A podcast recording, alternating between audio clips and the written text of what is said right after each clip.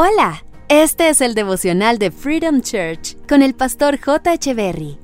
Bienvenidos. Hola, es un gusto estar nuevamente con ustedes.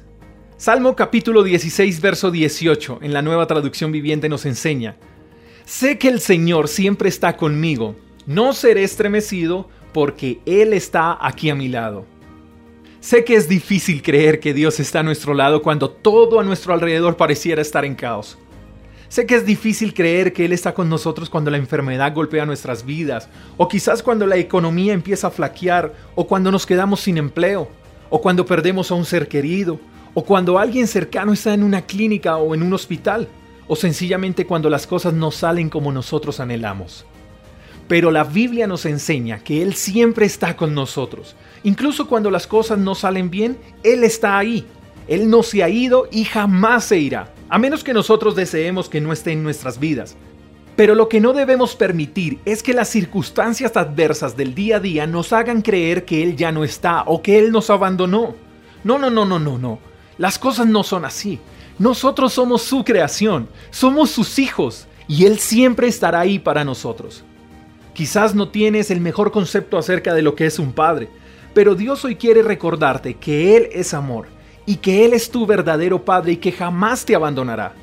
Él no renuncia a sus hijos, aunque algunos hijos sí renuncien a su paternidad.